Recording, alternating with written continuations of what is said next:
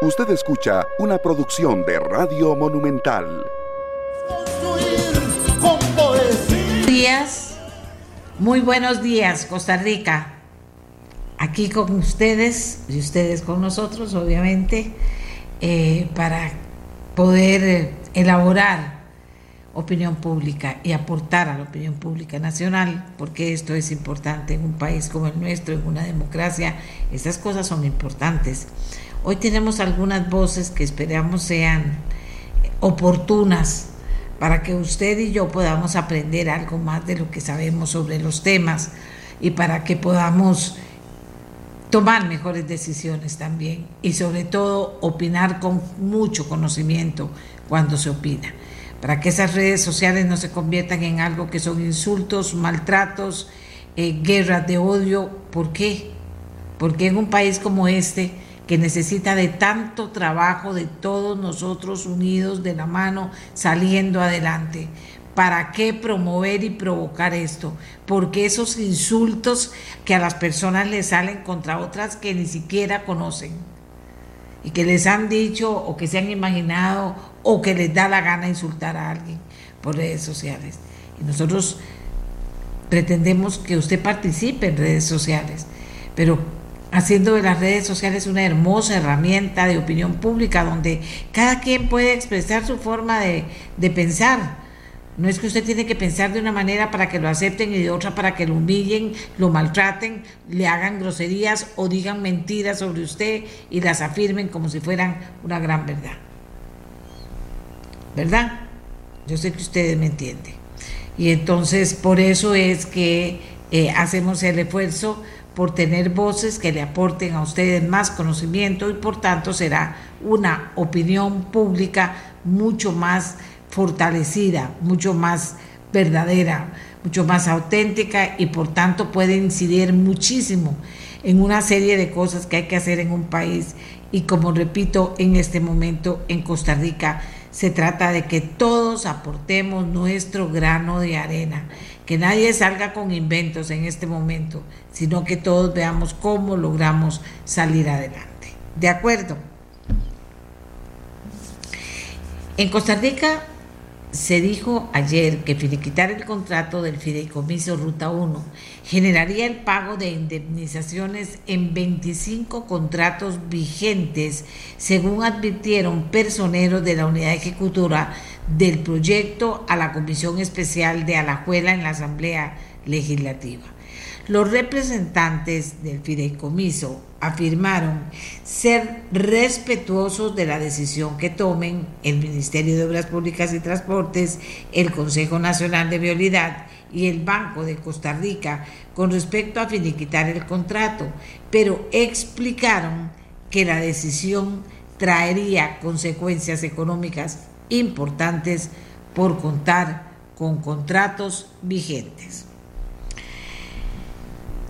La reacción del Partido Liberación Nacional a los tres golpes consecutivos que ha sufrido en elecciones nacionales motivó la renuncia de la expresidenta Laura Chinchilla al partido que la llevó a dirigir el gobierno de la República entre el 2010 y el 2014. Luego de tres, eh, comillas, Luego de tres derrotas electorales consecutivas, Liberación Nacional sigue actuando como si nada hubiese ocurrido, criticó en una carta pública en la que comunicó doña Laura de su desvinculación por tiempo indefinido de la agrupación verde y blanca. La también exdiputada y exministra de Seguridad vio a un PLN que, comillas, en lugar de proceder a hacer una valoración honesta, rigurosa, crítica y participativa sobre su presente y su futuro, entró en un estado de letargo y negación sobre lo ocurrido, insistiendo en ver las pérdidas como victorias y sus debilidades como fortalezas. Lo dijo doña Laura con todas las palabras, se había dicho ya en análisis después de... Eh, Después de las elecciones, en varios análisis se hablaba y se decían precisamente casi todo lo que doña Laura señala como lo que fortalece su decisión de desvincularse temporalmente, según entendemos, del Partido Liberación Nacional. En ameliarueda.com se pidieron, se pidieron reacciones, bueno, a uno a los expresidentes de Liberación Nacional. Tenemos únicamente la de don Oscar Arias. Don Oscar Arias dice, oigan, el resultado de la elección del 3 de abril de este año no fue ninguna sorpresa para mí, ya que con mucha antelación lo había manifestado públicamente a nuestro candidato José María Figueres, que él no tenía la posibilidad alguna de triunfar no tenía posibilidad alguna de triunfar y que una tercera derrota consecutiva de nuestro partido podría conllevar a su desaparición.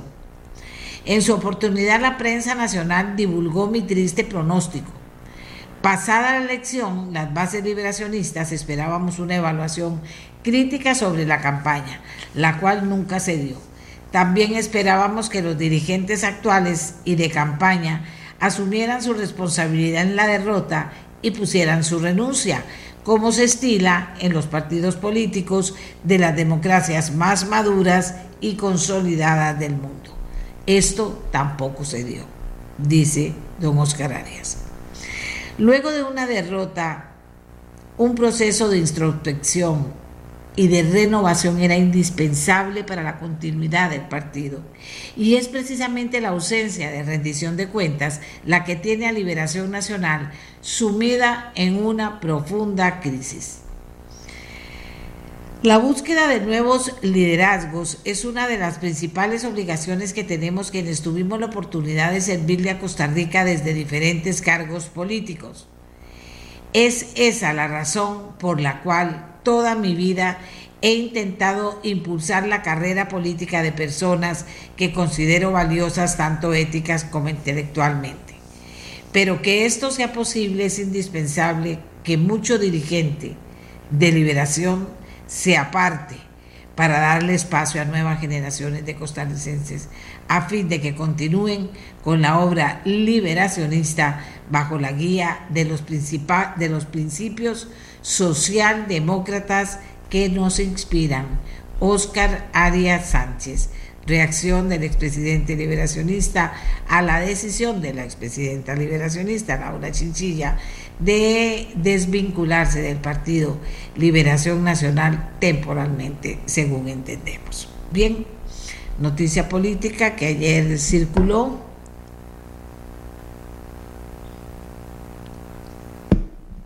que ha dado que hablar, no en gran cantidad, pero ha dado mucho que hablar en las últimas horas. Y vamos con otra de las noticias de ayer, dar una mayor claridad, oigan, dar una mayor claridad sobre la naturaleza de la vinculación de las instituciones públicas con fundaciones, asociaciones, mutuales, cooperativas, entre otras, fue la solicitud que hizo la Contralora General de la República, Marta Acosta, a los diputados integrantes de la Comisión Especial de Modernización y Reforma del Estado. Se, se han creado sujetos privados por ley, se han creado sujetos privados por ley como la Fundación Museos del Banco Central de Costa Rica y otras que ejercen una función pública y que llevan el nombre de la institución pública, como es el caso de la Fundación Bomberos y el Instituto Costarricense de Investigación y Enseñanza en Nutrición y Salud Inciensa. Dijo que también hay otros sujetos privados que reciben transformaciones gratuitas y sin contraprestación de servicios que administran o custodian fondos públicos como la Fundación Omar Dengo o Cope Alianza. Asimismo, existen otros sujetos privados constituidos por una institución pública, como son, por ejemplo, las fundaciones universitarias. Atención a todo lo que significa lo que dijo la Contralora, que habló de otras cosas más en esta importante comisión sobre la que hay tanta expectativa, tanto interés, para dónde va esta comisión, qué Estado piensa, qué Estado piensa comenzar a construir en Costa Rica. Hay una gran expectativa. ¿Cómo lo va a hacer? Bueno. Costa Rica debe cancelar un billón de dólares el 26 de enero del 2023 por vencimiento de deuda, dice el ministro de Hacienda una vez más, quien hizo un llamado a los diputados para que aprueben los eurobonos a fin de refinanciar la deuda y no afectar el mercado interno. Lo dice, lo volvió a decir, lo ha dicho mil veces. Bueno, señores, estamos en ese momento. Ante inflación, el Banco Central sube la tasa de política monetaria, como les informábamos ayer, lo cual impactará intereses en los créditos. ICE, RAXA, volverán los dos, ICE y RAXA, devolverán frecuencias 5G en los primeros 100 días, afirma el vicepresidente Brunner. Bueno, una noticia muy importante.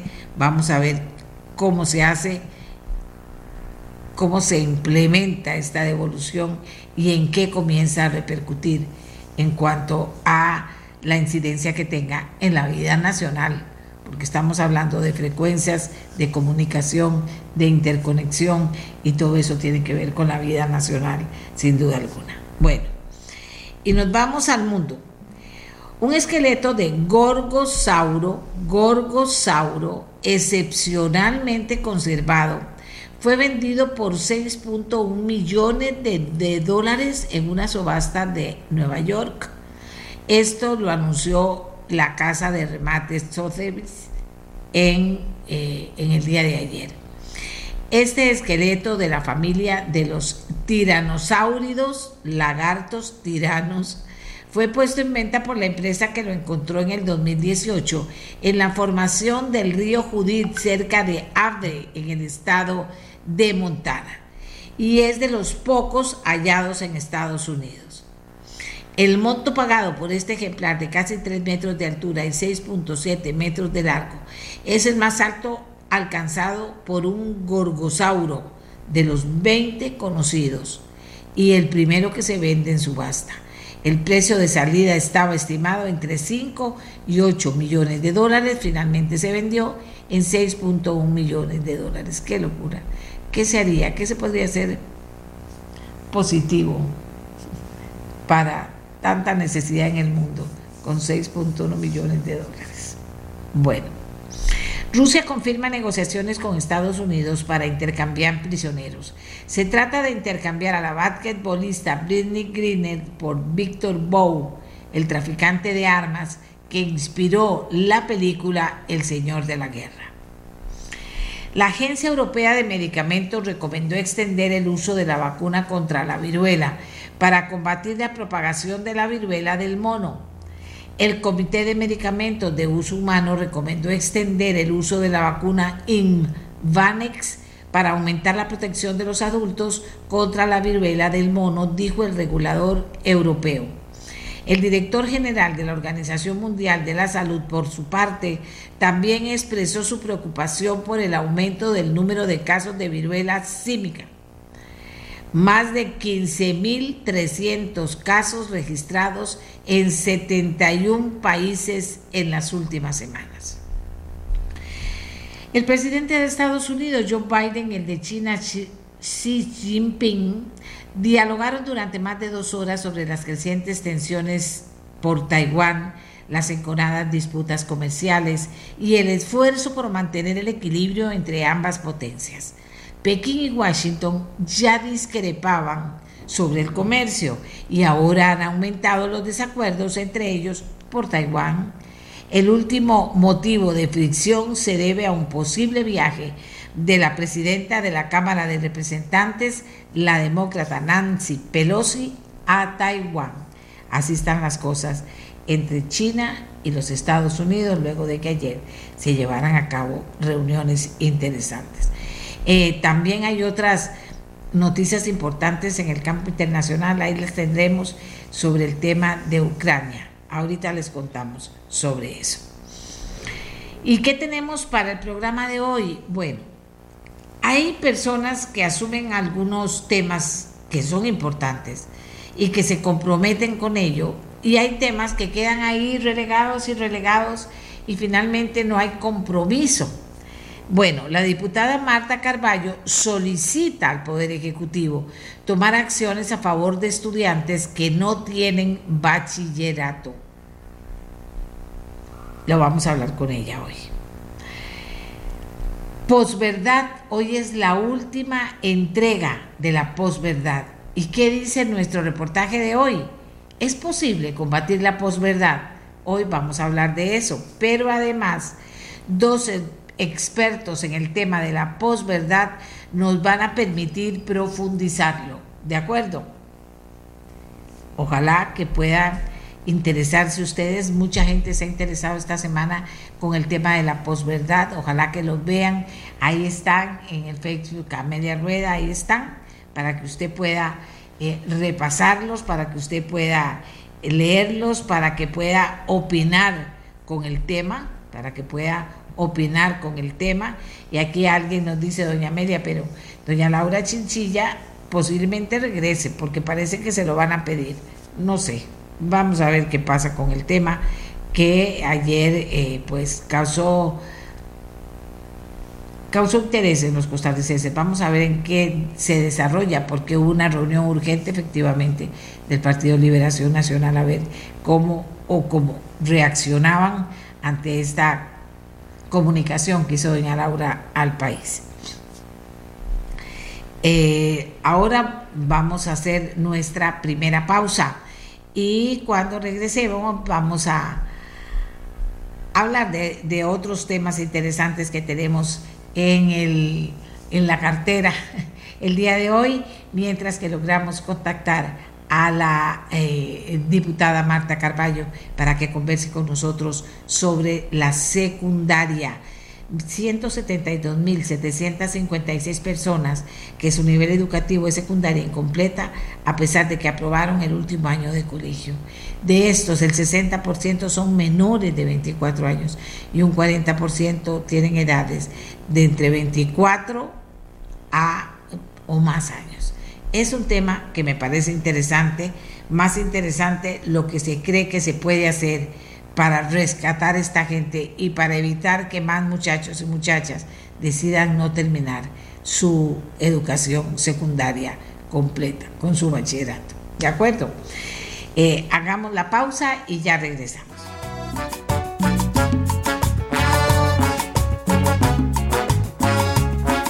Pues amigas, el tema Ucrania le sigue importando a muchísima gente. Y entonces rápidamente contarles que finalmente se reanudaron las actividades en los puertos para exportar los granos bloqueados desde que empezó la invasión rusa hace cinco meses. Y en un intento de recuperar territorio, su ejército atacó también, dicen, Guerra y Paz, un puente estratégico de la ciudad ocupada de Gerson.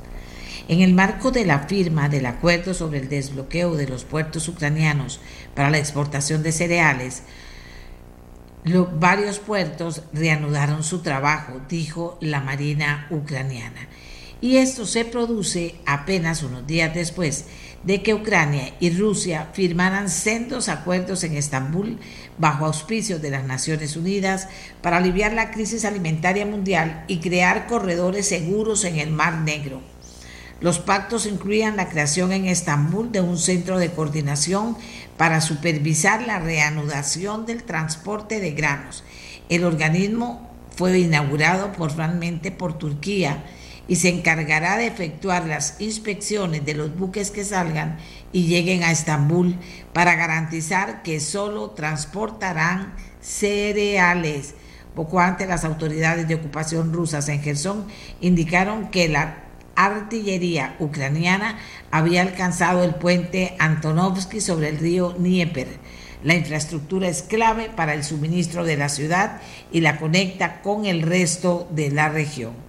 Esto parte de lo que está pasando, amigas y amigos, en el mundo en relación a este tema de Ucrania, que todos lo que queremos son vientos de paz y parece que no sé si se podría hablar de eso por una serie de movimientos que se están dando, de que hay un inicio pequeñito, pero que por fin la industria de las armas ha sido derrotada y la industria de la paz comienza a caminar para lograr de verdad que haya algo, ¿qué les voy a decir? Positivo, definitivo, definitivo, porque no está el mundo ya, ya no está el mundo para, para guerras, el mundo no soporta. Vean cómo tenemos al mundo en general. Y hablando de más guerras, no se puede. Vean esta guerra en un lugar del mundo y vean las consecuencias que nos ha traído. O sea, ya no se puede hablar de guerras. Se tiene que acabar eso. Y la persona que hable de guerras hay que desterrarlo, que se quede hablando solo o sola. Así es como funciona. Si no, no vamos a poder salir adelante. Les decíamos que íbamos a hablar del bachillerato hoy. Y apenas hablábamos, decía una persona que nos escribe, excelente tema el de estos estudiantes que no logran terminar. Eso es parte de lo que debe integrar una política prospectiva en educación. Es parte de los derechos humanos, oiga qué bonito que lo pone, además es absolutamente cierto, es algo que tiene que ver con los derechos humanos de las futuras generaciones. Así es como funciona el mundo ahora. Así es como funciona el mundo. Y les decía yo que 172.756 personas en Costa Rica tienen la secundaria incompleta. Hay una, legisladora, hay una legisladora, una señora que se ha preocupado por este tema. ¿Para qué? Para poder llevar hasta ustedes eh, eh, la preocupación también de que le ayudemos a esta gente. Ella es María Marta Carballo. Ella presentó un expediente eh, para la superación académica del bachillerato que busca otorgar el título de educación secundaria a todas aquellas personas que aprobaron y cumplieron los requisitos solicitados por el programa académico establecido por el Ministerio de Educación Pública, pero que reprobaron las pruebas nacionales de bachillerato. Vamos a conversar con doña María Marta Carballo para que nos cuente primero el tema, la problemática, cómo la ha analizado ella y cómo considera ella que este proyecto podría ayudar ayudar a ir venciendo esos números de alguna manera. María Marta, muchísimas gracias por aceptar nuestra invitación. Sabemos que va camino a una gira larga de fin de semana, pero queríamos que usted le contara a los costarricenses para para hablar de un tema, yo no sé si es que, que no queremos hablar o que ya lo dimos por olvidado, María Marta. Adelante, buenos días. Buenos días, doña Amelia, buenos días a todos los costarricenses que nos escuchan. Como bien decía usted, doña Amelia, este es una problemática que, que viene eh, arrastrando el país desde hace muchísimos años, que para el día de hoy eh, suma eh, un total de alrededor de 173 mil costarricenses con este problema de no tener un título de bachillerato en sus manos que, les permita salir adelante. Desde el, desde el 2018, eh, Costa Rica, el Ministerio de Educación Pública dejó de aplicar las pruebas de bachillerato y empezaron a aplicar después esta otra prueba que era más diagnóstica de FARO y este año nos encontramos eh, en el escenario de que el Ministerio de Educación Pública decide eliminar del todo las pruebas, eh, eh, aún la de FARO, entonces eh, entramos en, en, la discusión de que, que, va también más allá en un tema de igualdad y en un tema de justicia, porque si en los últimos años hemos graduado y se le ha entregado un título de bachillerato a muchísimos jóvenes y costarricenses sin hacer bachillerato, y este año habrá un grupo importante sin hacer tampoco FARO, ¿qué pasa con estos 173 mil costarricenses que ya aprobaron su secundaria, que fueron a ganar su primero, segundo, tercero, cuarto, quinto año y en algunos casos, dependiendo la modalidad de estudio, hasta un sexto año, pero por haber reprobado alguna prueba de bachillerato, no tienen su título en sus manos. Entonces a mí me gusta siempre poner el ejemplo, cómo, de, cómo se siente una persona que hizo todo este esfuerzo y todo ese sacrificio, presentó su prueba, sus pruebas de bachillerato, ganó estudios sociales, cívica, em, el, idioma, pero tal vez solo perdió matemáticas. Pero a la par tiene el vecino que este año se va a graduar sin presentar ninguna sola prueba, porque él sí puede tener su título de bachillerato y esta persona eh, no lo puede tener. Entonces es también un tema de igualdad, un tema de equidad y un tema de justicia para estas personas. Eh, ¿qué, conlleva toda esta problemática? Bueno, es, esa es una problemática a nivel nacional claramente, pero yo lo veo muy específico en la provincia de Limón.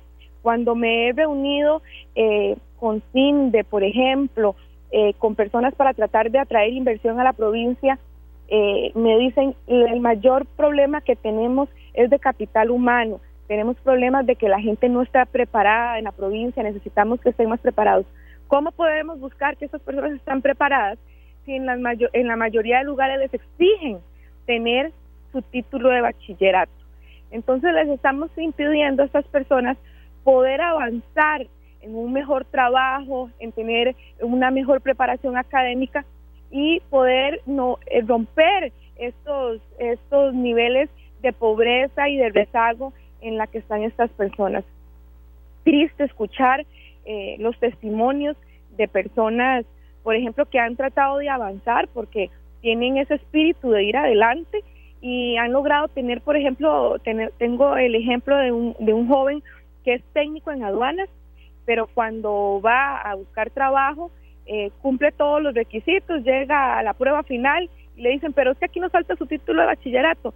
No, no lo tengo. Bueno, lastimosamente, como no tiene el título de, el título de bachillerato, a pesar de haber ganado todas las todas las pruebas eh, que lo evalúan para poder obtener ese trabajo y a pesar de tener su técnico en aduanas, no puede tener el trabajo. Y así infinidades de, de casos eh, que, que, he podido escuchar en, en estos meses que realmente me, me, identifican aún más con esta problemática. Eh, creo que es un creo que es eh, una deuda que tiene el gobierno y que tiene este país para con estas personas y llegó la hora de buscar una solución para ellos. otro dato muy importante es que de estos eh, costarricenses, el 60% son jóvenes menores de 24 años, que son además las personas que más les cuesta conseguir trabajo.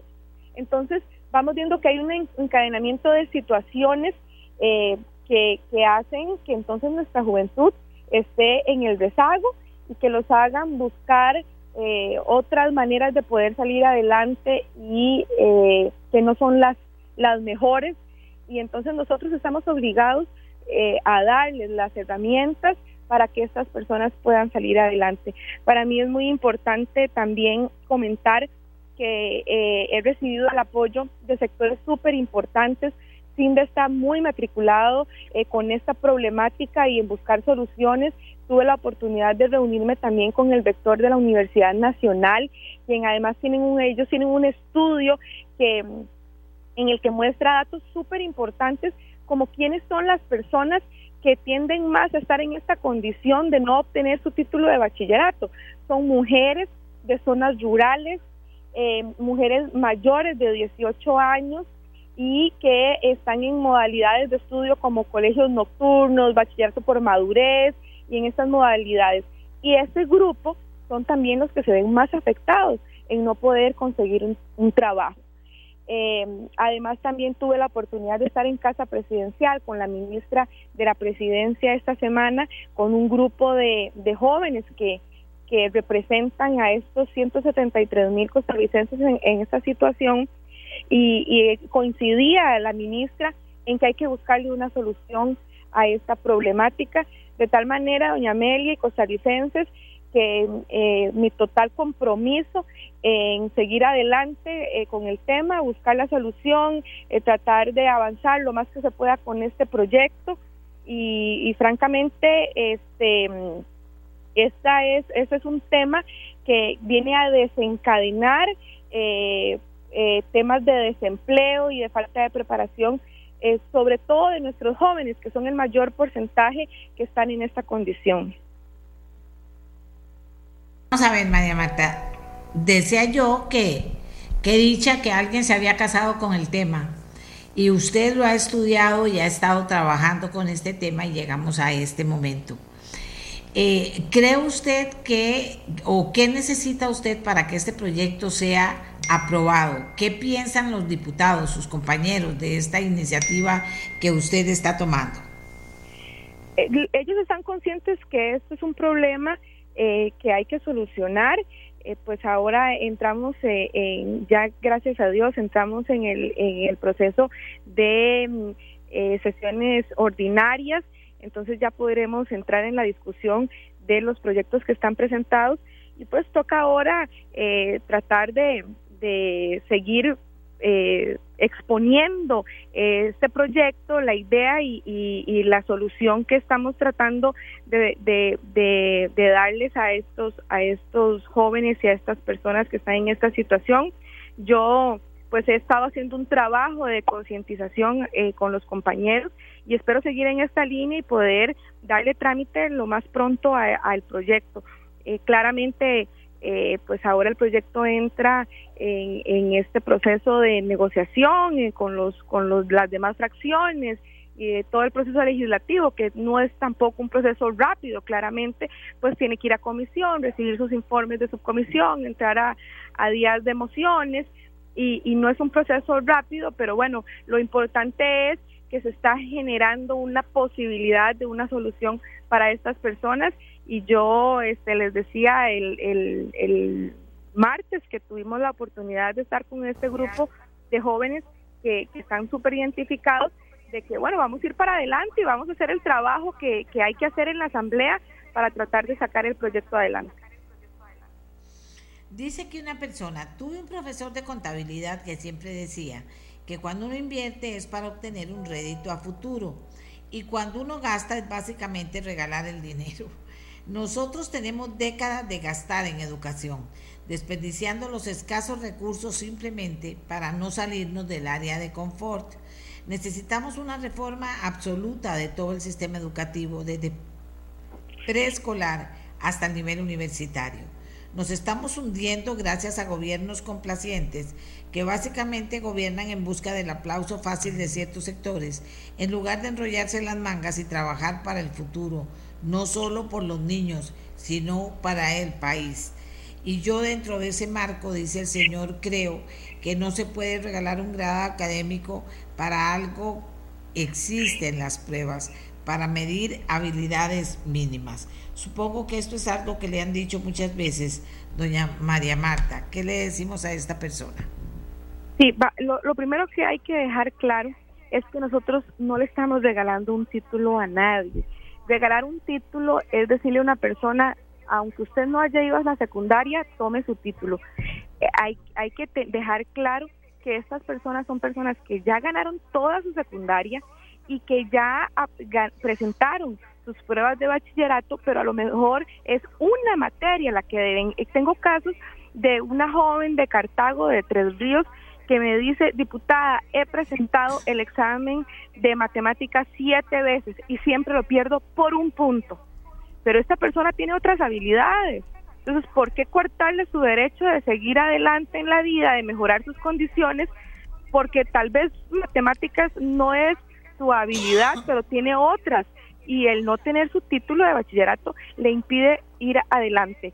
Regalar un título es agarrar a cualquier persona de la calle que no hizo el esfuerzo de ir a la secundaria ni de presentar ninguna prueba de bachillerato y darle el título. Estas no son las condiciones que están incluidas en este proyecto. Este proyecto de ley exige que sean personas que han ganado su último año de secundaria y que presentaron bachillerato, pero deben alguna materia de bachillerato. Y eh, otro tema importante que hay que dejar claro es que esto nace a raíz de que, eh, de que hay un tema de igualdad, un tema de justicia, porque tenemos muchísimos jóvenes que están saliendo en estos últimos años sin presentar pruebas de bachillerato, porque a unos sí y porque a otros no. Ese, ese es el tema que, que hay que analizarlo desde esa perspectiva. Otro, otro tema eh, importantísimo que sí yo quiero dejar claro es que yo creo que sí hay que eh, implementar alguna prueba eh, eh, para poder optar por su bachillerato, que es una discusión que este gobierno tiene ahorita en la mesa. ¿Cuál es esa prueba? ¿Cuál debe ser esa prueba la, la, más conveniente que ya resultó no ser ni bachillerato ni ser faro, pero cuál debe ser? está bien. Yo estoy de acuerdo en que hay que hacer ese análisis, que debemos verlo por un tema de habilidades, que algunos son buenos para las ciencias, otros son buenos para las letras. Eh, e implementar el, las pruebas como se hacían hace muchos años atrás, que usted podía escoger entre, entre ciencias y letras. Otro tema importante que hay que analizar en la mesa es darle vuelta a la nota de presentación, que actualmente usted tiene 40% de la nota de presentación, que es lo que usted ha obtenido, el promedio, lo que usted obtuvo en, en cuarto y quinto, y el 60% es bachillera, es la prueba en, sí de bachillerato. Bueno, sentarse a analizar la posibilidad de que sea al revés, que el 60% sea la nota de presentación, porque ya usted ganó trimestre a trimestre sus materias y que solo el 40% sea evaluado en esta prueba eh, llamémosle de bachillerato, no sé, no, no sé cuál llegará a ser el nombre de esta nueva prueba que hay que implementar. Sí creo que en, en un momento dado hay que implementar alguna prueba. La realidad es que hoy, el día de hoy, Costa Rica no está implementando ninguna prueba ni de bachillerato ni de FARO. Pero ¿qué pasa con esos 173 mil costarricenses que tienen años intentando tener un título de bachillerato y presentando prueba tras prueba? Y hay otro tema más, más allá, doña Amelia, y es el tema que económico. Estas pruebas no son gratuitas. Estos jóvenes tienen que ir a pagar cada vez que presentan su prueba, tienen que pagarla. Y esta semana que estuve reunida con, con, ellos, me di cuenta de algo que, como decimos, me paran los pelos de punta del susto. Resulta que ellos tienen que enviar eh, de manera virtual sus documentos para ver si ellos pueden hacer la prueba. No es que automáticamente eh, hacen la prueba eh, cada vez que hay convocatoria, no, ellos tienen que mandar sus documentos y les mandan a decir si son aceptados o no aceptados. Para mandar los documentos deben hacer el pago de los ocho mil colores, pero resulta que si algún documento se ve borroso, le dicen no, no, no, no califica, tiene que volver a mandar los documentos y volver a hacer el pago. Esto me parece a mí una cosa eh, súper preocupante. ¿Qué está pasando con esos dineros? Que es otro, es, en otro orden de ideas, pero es la situación general que viven estas personas. Ellos hablaban de que además eh, eh, tienen que invertir demasiado dinero para poder ser preparados porque el Ministerio de Educación Pública los ha dejado tirados en el olvido no, no les ha dado ningún, ningún cursos, por ejemplo, para decir, bueno, eh, vamos a prepararlos para que puedan ir a presentar su prueba de inglés, su prueba de bachillerato. No, salen de la secundaria y una vez que salen, si perdieron su prueba, su prueba de bachillerato, estos jóvenes tienen que ver cómo hacen, de dónde agarran recursos para prepararse y cómo hacen para conseguir dinero para estar pagando las pruebas de bachillerato cada vez que hay convocatoria. Entonces, no es regalar, es reconocerle el bachillerato a las personas que ya ganaron su último año. Y esto es en el panorama que nos encontramos hoy por hoy en Costa Rica, que no se están aplicando pruebas de bachillerato ni pruebas de faro. Este año, por ejemplo, tendremos un número importante de costarricenses que van a tener su cartoncito en la mano sin haber presentado una sola prueba de bachillerato y estos 173 mil costarricenses ya presentaron bachillerato y posiblemente ganaron muchas de sus materias, pero tienen tal vez una materia que deben. Es, es, es un tema de justicia es un tema de igualdad y es un tema eh, de darles eh, de darles la posibilidad a estas personas de poder salir adelante y mejorar sus condiciones de vida. Le voy a leer, como usted ha oído, han entrado cualquier cantidad de comentarios. Hay gente que, voy a leerlos porque yo creo que eso fortalece el programa y la opinión. Dice, sé que no es el tema, pero es importante. En el Estado y en los gobiernos locales hay muchísimos títulos falsos de bachillerato y demás que permite que gente sin formación se encuentre en puestos públicos.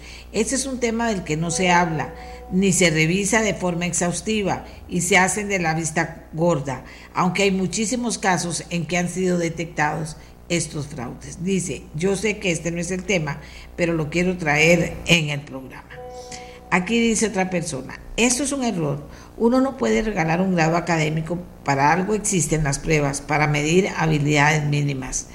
Aquí dice otra persona, los sindicatos, vamos a ver qué dice.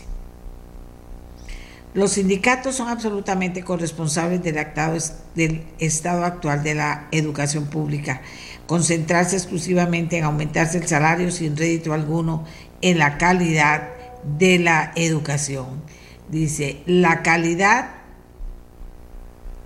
vamos a ver, la calidad de cada escuela o colegio es variable. Bachillerato busca evaluar de forma homogénea.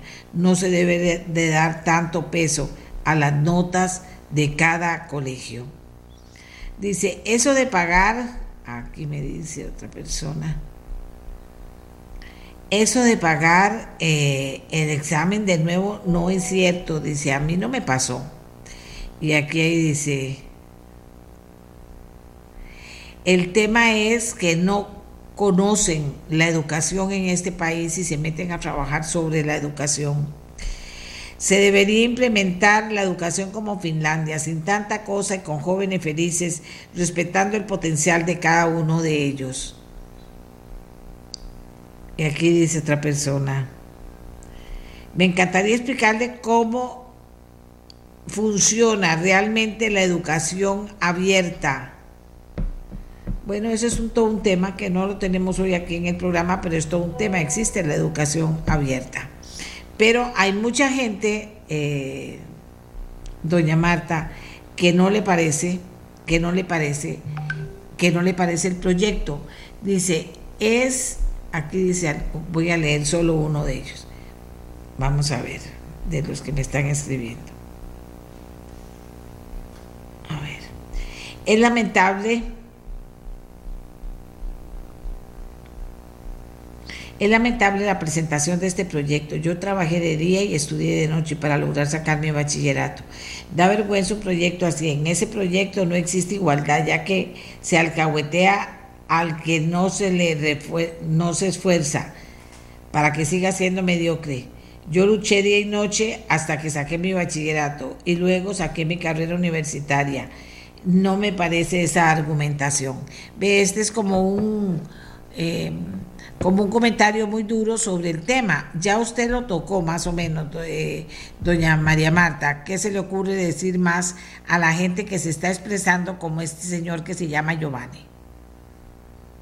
a estas personas que mm, lo, lograr de estigmatizar a las personas eh, es parte de lo que de lo que se ha hablado también eh, con los testimonios y las reuniones que hemos tenido con varios sectores.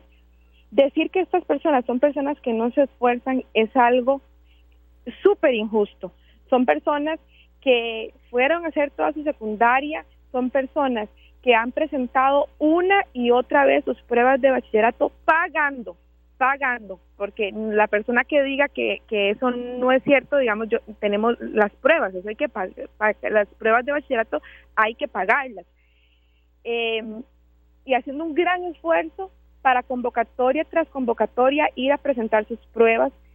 Entonces decir que son personas que no se esfuerzan me parece injusto y me parece que estamos estigmatizando a, personas por un tema que, que el otro tema que quiero hablar, que también escuché un comentario, que es un tema de habilidades. Entonces, ¿no les parece injusto que una persona que fue a ganar todos sus, fue y aprobó toda su secundaria y ganó estudios sociales, cívica, español, las ciencias, pero tal vez no gana matemáticas porque no es su habilidad, le cuartemos el derecho de seguir adelante en la vida y poder ir a Lina a sacar un técnico o poder ir a, una universidad eh, a sacar una profesión sencillamente porque no es tiene habilidades en matemáticas, pero tendrá muchas otras habilidades para poder salir adelante, poder tener un título y poder mejorar sus condiciones de vida.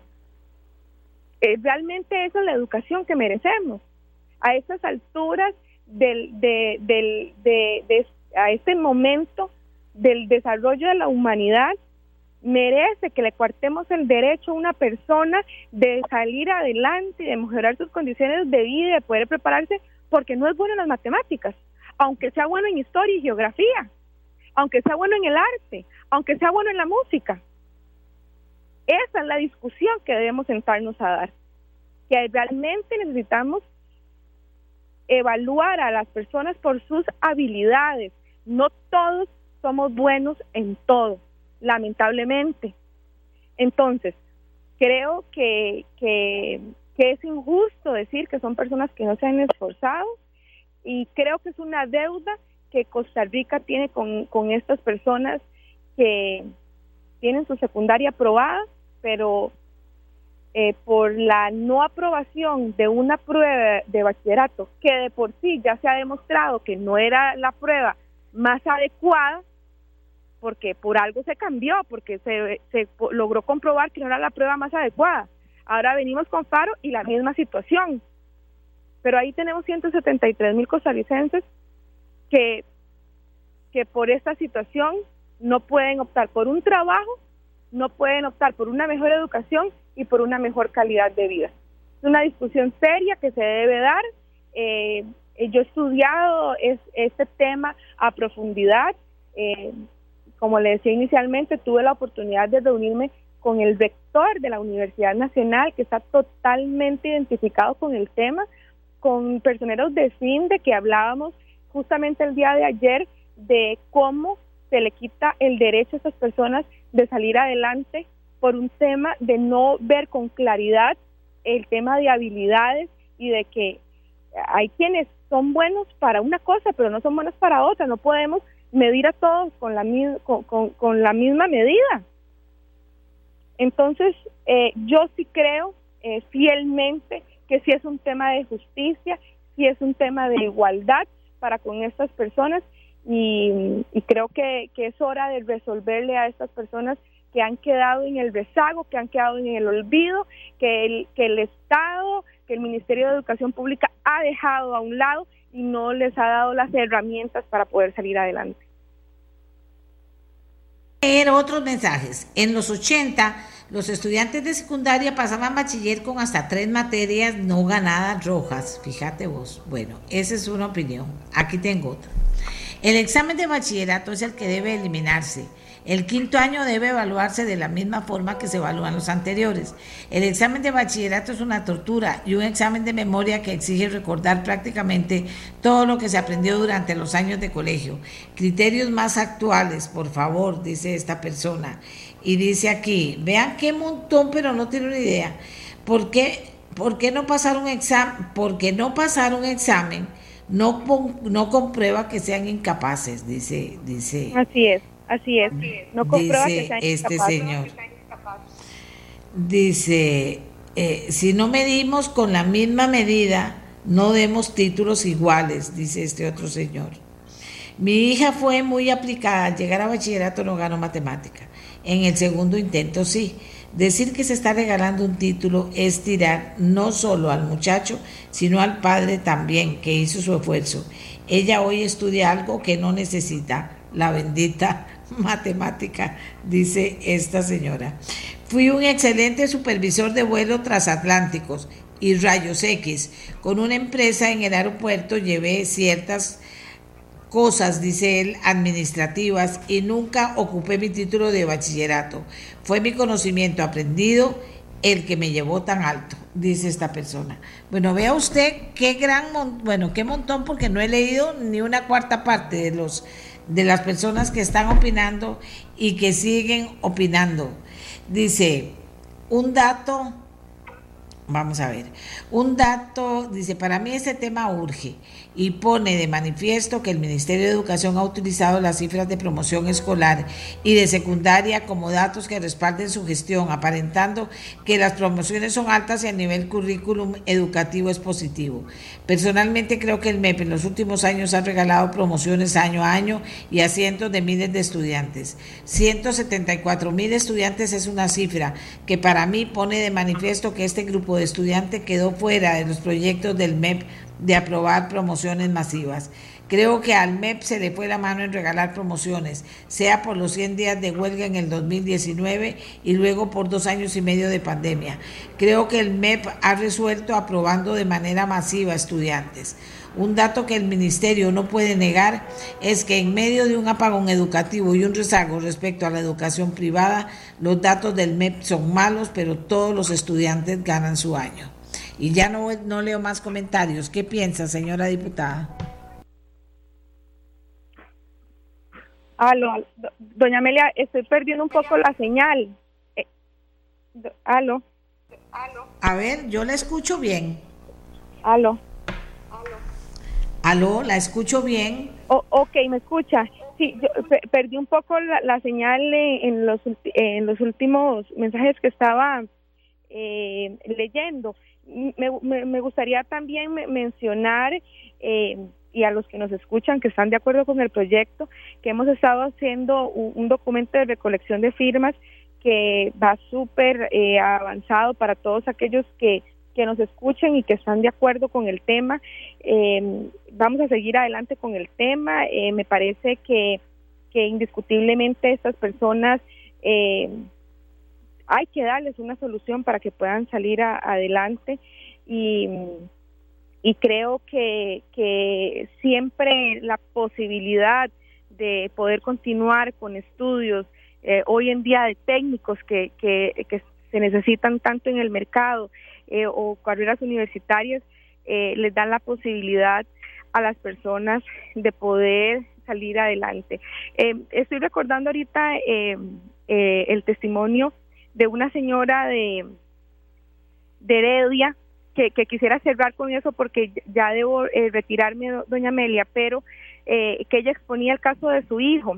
Y un caso súper interesante porque eh, resulta que el joven se matricula en la universidad y le permiten matricularse aún sin el título de bachillerato, le, permite, le dan un tiempo de gracia y le permiten matricularse y el joven culmina su licenciatura en contabilidad sin presentar su examen de bachillerato porque al inicio cuando se matricula le dan este tiempo de gracia y al final por, por, problemas de la, de, la, de la universidad y posiblemente no se le dio seguimiento al tema, el joven, el tema es que el joven continúa con su carrera universitaria, termina toda su carrera sin perder una sola materia en la universidad, o sea, tenía la capacidad para estar en la universidad, pero al final no le pudieron dar el título porque cuando vienen a revisar sus requisitos para darle el título universitario, resulta que no tiene el título de bachillerato. Entonces, realmente eh, evalúa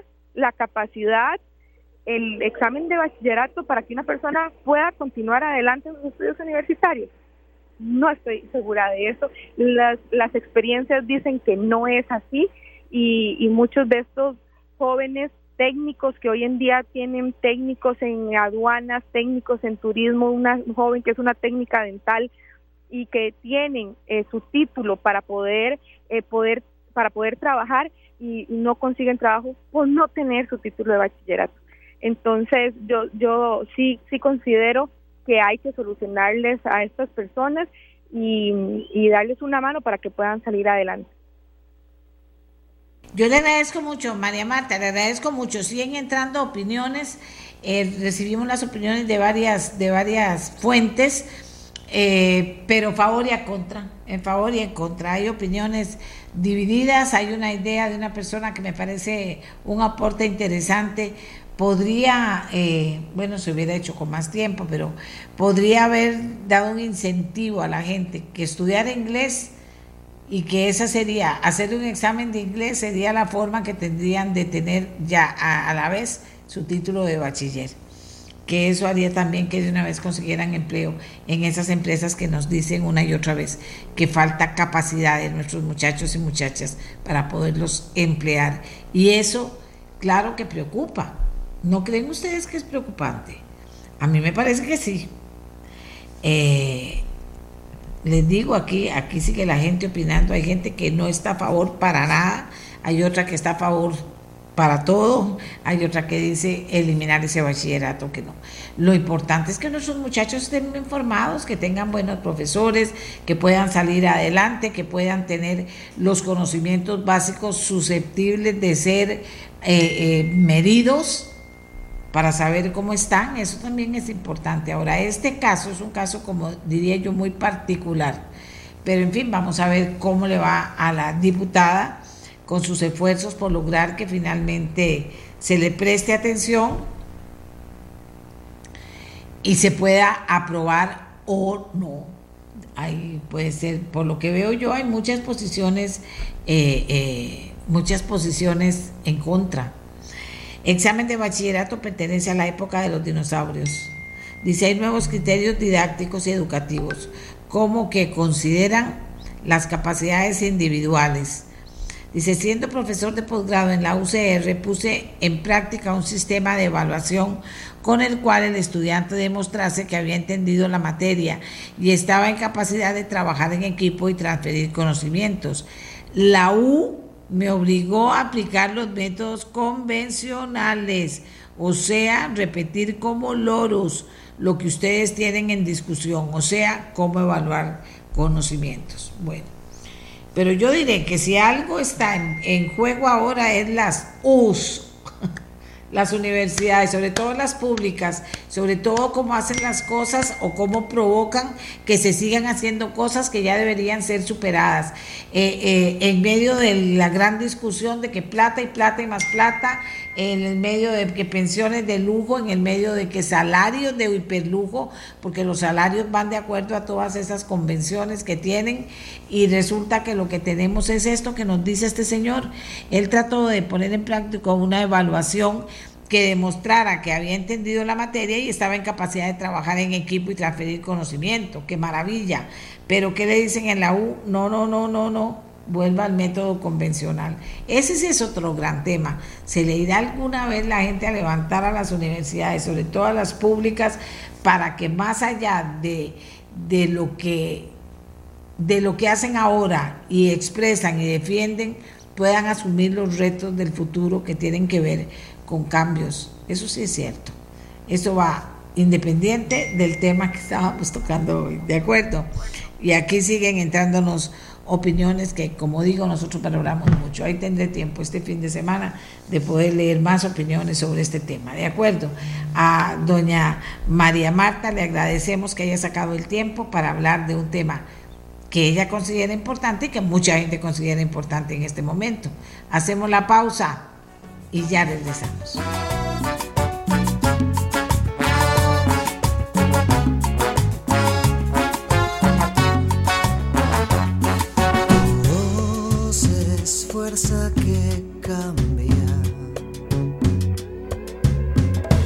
Latido de un corazón.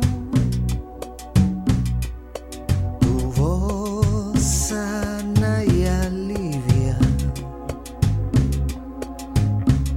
Tu voz es milagro y acción. Amigos y amigas, como les hemos estado hablando todo este tiempo, hemos estado relacionadas con el tema de la posverdad, relacionados con el tema de la posverdad. ¿Qué es la posverdad? Eh, cómo verla en la ciencia, cómo verla en la política, cómo camina el tema de las fake news, en varias entregas que, que, hemos hecho con reportajes especiales que elaboran cada uno de esos temas.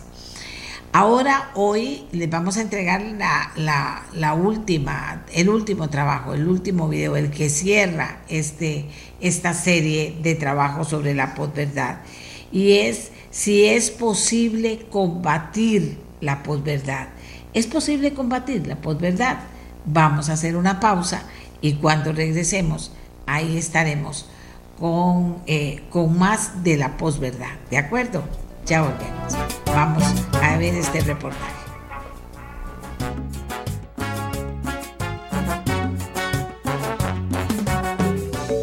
¿Alguna vez ha comprado una vajilla que en el fondo trae la etiqueta pegada? Por más que intenta quitarla, parece imposible de remover.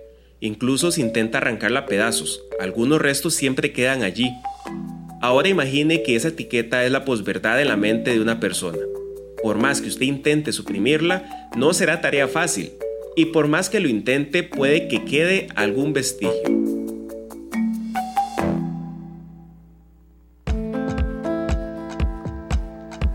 Estamos ante un verdadero reto. Si un sector de la ciudadanía solo acepta aquello que apela a sus emociones y creencias personales, ¿realmente podemos combatir la posverdad? Es, como una pelea de, de, un David muy chiquitito contra un Goliat absolutamente gigantesco. En otras palabras, si, si nosotros pretendemos que esta solución parta del individuo y de sus familias, eh, no vamos a lograr como sociedad nada. Ya existen algunas plataformas que se dedican a desmentir declaraciones de figuras políticas o noticias falsas, pero como ya aprendimos, aunque son muy valiosas, no han sido suficiente para detener la ola de desinformación. Surge otra propuesta un tanto más controversial por sus implicaciones en la libertad de expresión, la regulación. ¿Debería haber un control por parte de los gobiernos de qué tipo de noticias se van difundiendo? Pues desde mi punto de vista, no. Lo que debería haber es un mayor refuerzo de los contenidos de pensamiento crítico en todos los niveles del sistema educativo. ¿Para qué? Para que cualquier persona diga lo que quiera decir, pero que luego el que lo lea, el receptor de esa información, tenga las herramientas necesarias para poder constatar si es verdad, si es mentira, si es una tergiversación, si es una burda falsedad, para poder tener herramientas de las que se carece a día de hoy. Y si en cierta medida la tecnología atizó la posverdad, ¿por qué no encontrar soluciones en esta misma? Creo que ir más por la tecnología en tratar de que las plataformas puedan tener herramientas de denuncia, herramientas de seguimiento, aprovechar la inteligencia artificial para la detección de distintas personas, que actúen personas de carne y hueso tratando de poder clasificar cuáles podrían ser eh, fake news. Es normal que haya gente más vulnerable a este fenómeno, pero algo debe quedar muy claro.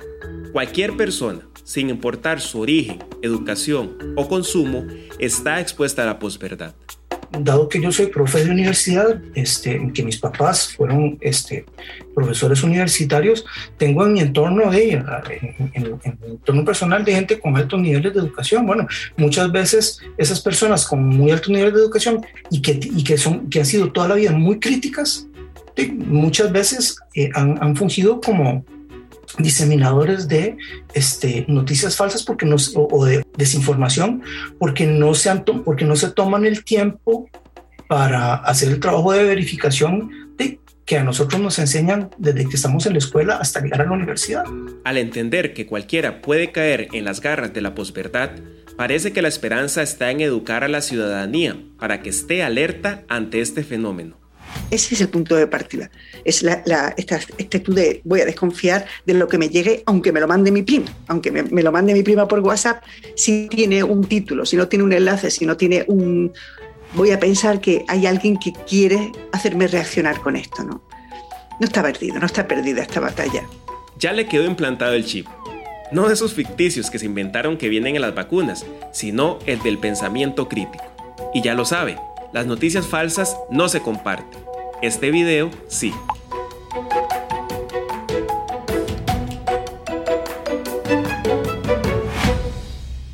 Bueno, eso es cierto, como dice Luis Ramírez, quien fue quien coordinó eh, todo este trabajo, eh, este video sí se comparte, porque es interesante y es importante. Si usted de las personas a las que recibe dice, ay, mira, y no se le activan todos los otros mecanismos para poder reconfirmar las cosas, pues préstele atención a esto, ¿verdad? Porque eh, hay personas que son muy proclives. En el caso mío, pues yo soy de, eh, estoy acostumbrada a todos estos temas y a ver cómo los, cómo, cómo controlar, tener las fuentes de información necesarias, claras, creíbles para poder comentarles algo a ustedes. Y entonces ni siquiera las leo. No importa quién me las mande, ni siquiera las leo.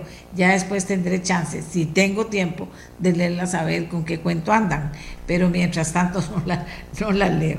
Bueno, en fin, tengo aquí a dos personas que nos van a ayudar a introducir esta conversación. Son dos expertos. Una conversación que siento que está, eh, que, que, ha sido esperada por mucha gente, que durante esta semana le ha puesto mucha atención al tema de las entregas que hemos hecho sobre la posverdad.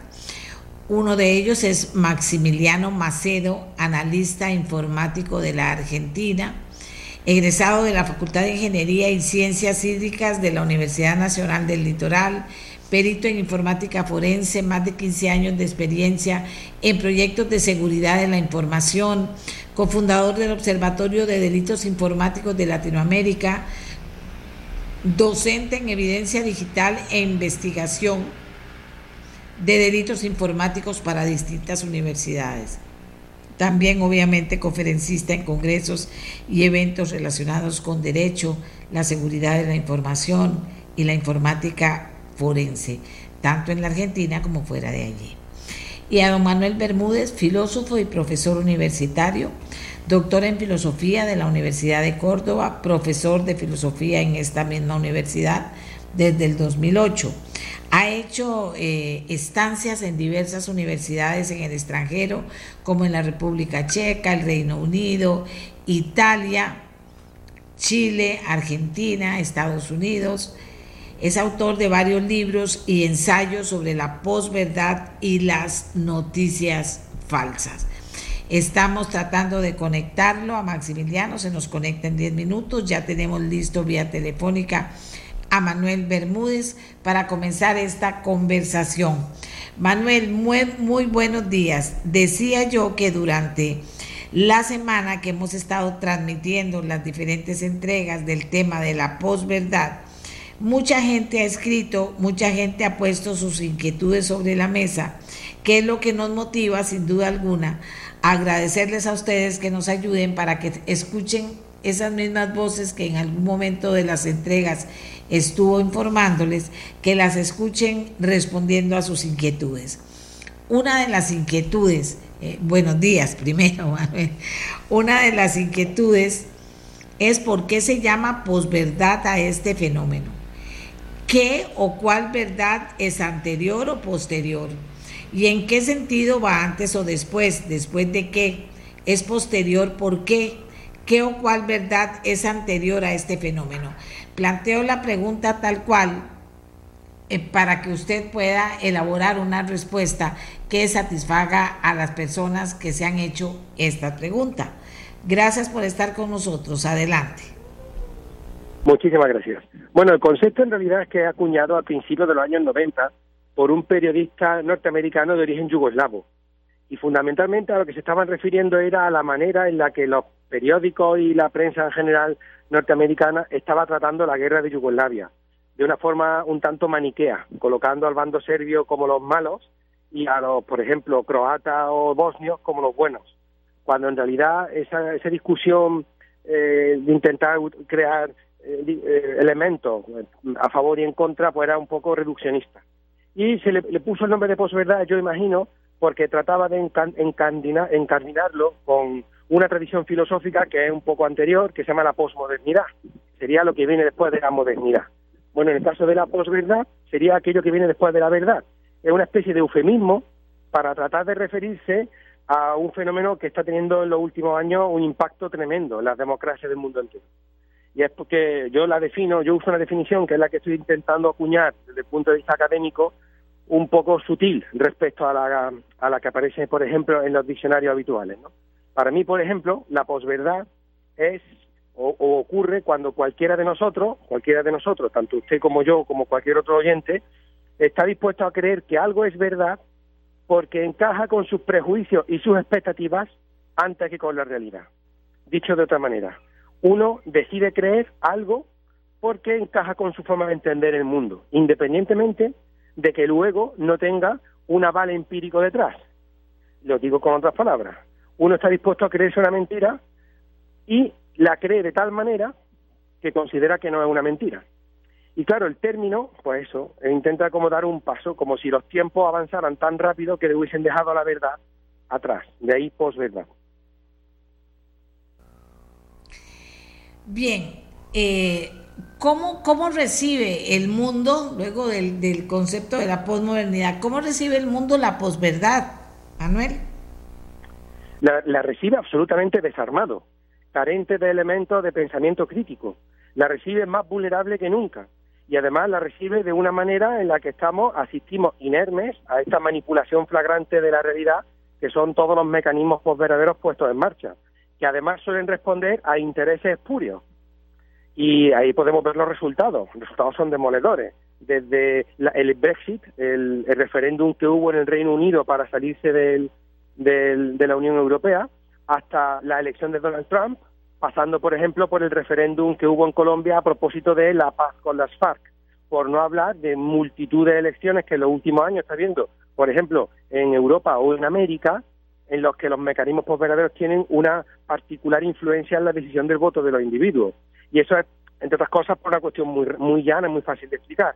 Se supone que una democracia liberal correcta, el ciudadano debe poder elegir a quién votar basándose en una información veraz y que luego elija al partido político que más encaje con sus intereses. ¿Qué es lo que ocurre? Cuando nosotros paulatinamente vamos introduciendo elementos espurios vinculados a la posverdad, lo que estamos haciendo es manipular el voto de los ciudadanos. Lo digo de otra manera. Si usted pone ahora mismo posverdad en el Google, en Google, la primera acepción que le aparecerá será la entrada de la Wikipedia. Y si clica sobre la Wikipedia, le aparecerá un cartel de la famosa elección del Brexit, que aquí en América quizá pasó un poco desapercibida, pero que supuso un auténtico terremoto para Europa, porque fue la salida de la Unión Europea del Reino Unido. Bueno, pues ahí aparece un cartelito en el que dice, dice, cada día mandamos a la Unión Europea eh, 50 millones de libras. Gastemos ese dinero en su lugar en nuestro Sistema Nacional de Salud. ¿Por qué esta noticia o por qué este cartel es un cartel post-verdadero? Por dos motivos. Primero, porque el dato es falso muy importante, el dato es absolutamente falso. Y segundo, porque decenas de millones de británicos, sabiendo que el dato era falso, decidieron apoyar el partido, al partido que defendía el Brexit, porque encaja con sus prejuicios, con sus expectativas, que es lo que yo les puse, les puse antes la definición que estoy tratando, tratando de manejar desde el punto de vista académico. No sé si me estoy explicando. No, se está explicando muy bien. Dicen que un ejemplo vale más que millones de palabras. Eh, yo le pediría más bien que tratara de buscar más ejemplos, porque este es muy claro, pero que tratara de buscar más ejemplos para ir conformando la información que necesita la gente para tener claro finalmente qué es la posverdad. Imagínese usted eh, la polarización política a la que estamos asistiendo en los últimos años en todo el mundo. Costa Rica es un caso de más flagrante justamente en este año. Lo que pasa es que es un caso delicado que quizá me incomode un poco hablar, sobre todo estando hablando en, un medio de comunicación costarricense. La polarización, entre otras cosas, está aumentando debido a causa, entre otros motivos, de ese aumento de los mecanismos postveraderos. Lo digo de otra manera, le pondré otro ejemplo. Imagínese, si un líder político, como ocurre ahora aquí en, en Italia o ocurría en Hungría, Hungría, por ejemplo, es un país de la Unión Europea, pero que se resiste a aceptar los mecanismos legales de la Unión Europea que son férreos defensores de los derechos humanos. Bueno, ¿qué es lo que ocurre con algunos partidos políticos húngaros? Bueno, pues que empiezan a hablar del inmigrante como si fuera un enemigo, empiezan a dar una serie de datos que la mayoría son falsos, porque cuando se produjo la guerra de Siria y millones y millones de sirios tuvieron que abandonar su país y trataron de venir a Europa, la inmensa mayoría no se quedaba en Hungría, de hecho, aproximadamente eh, más del 90% intentaron ir a otros países de la Unión Europea. Sin embargo, estos partidos políticos húngaros decidieron crear el miedo al extranjero como parte de su estrategia electoral, cuando la estadística y los datos los desmentían. ¿Qué es lo que ocurre? Que los presentaban de una manera tan tan veraz, o mejor dicho, tan tan tan engañosa que la gente decidía creer que era verdad. ¿Por qué? Porque atacar al extranjero, atacar al diferente, siempre ha sido una buena manera de fomentar la polarización y de acabar engañando al auditorio. Y lo consiguieron. Ahí tiene usted el resultado. Un partido político que no respeta ni siquiera el marco legal de la Unión Europea, inserto dentro de la Unión Europea y con graves problemas de poder aceptar y asumir la, diferencia al otro. No sé si me estoy explicando. Claro, si quiere puedo dar otro ejemplo. El caso de Donald Trump es paradigmático, porque además, le voy a poner un modelo. Cuando Donald Trump es elegido presidente en noviembre del año 2016, la presentación, digamos, la jura del cargo no se produjo hasta el enero, enero del año 2017. Si recuerda usted bien, salió una responsable de prensa de la Casa Blanca diciendo que en la, en la jura del cargo, en la promesa del cargo por parte de Donald Trump, habían asistido muchas más personas que a la de Barack Obama en el año 2009. ¿Qué es lo que ocurre? Que los medios norteamericanos, que son muy agudos en este sentido, pusieron fotos tanto de la, de la promesa del cargo de Barack Obama en el año 2009 como la del año 2017 de, de, de Donald Trump.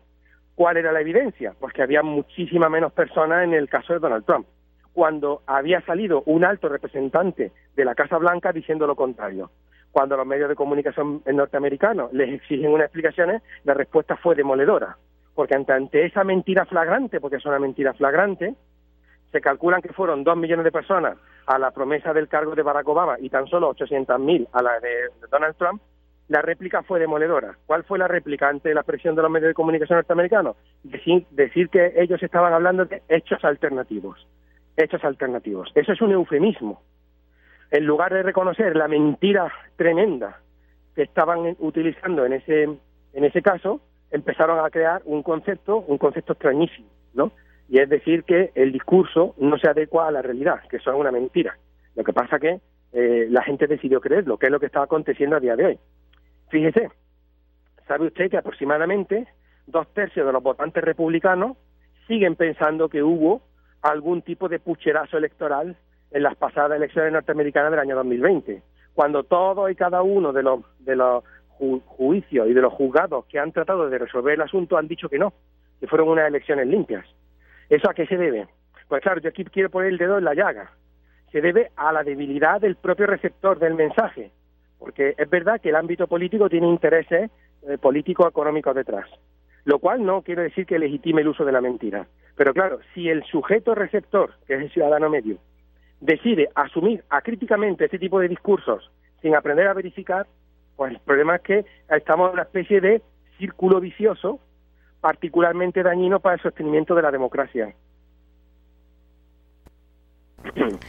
Exactamente. Aquí dice, le voy a leer algunos de los comentarios. Eso mismo hizo Hitler con los judíos.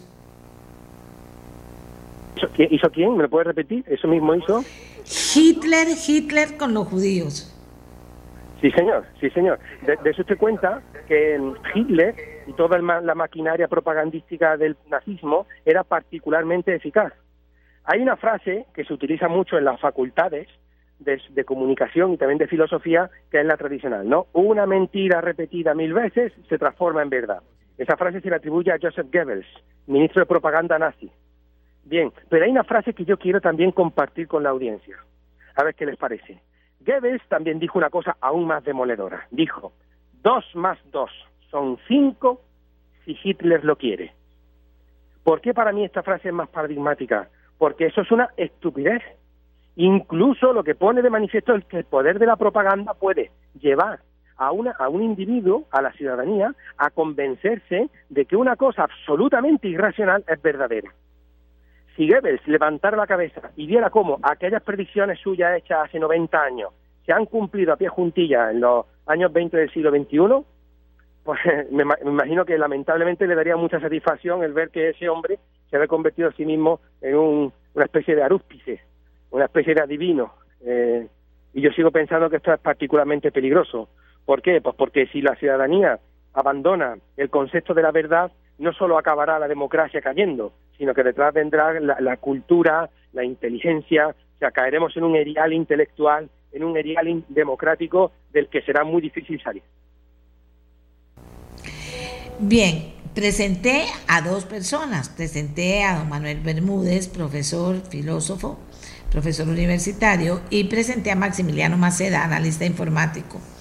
Eh, para que nos ayudaran con esta conversación, a que ustedes, amigos y amigas que nos han estado escuchando y viendo durante las cuatro entregas de la posverdad, puedan manejar mejor los conceptos, puedan entender las dudas que tenían puedan ser contestadas para que, para que logremos el objetivo. El objetivo es una persona que pueda manejar mejor la información en última instancia. Eso es lo que puedo decir ahorita, pero vamos con Maximiliano Macedo.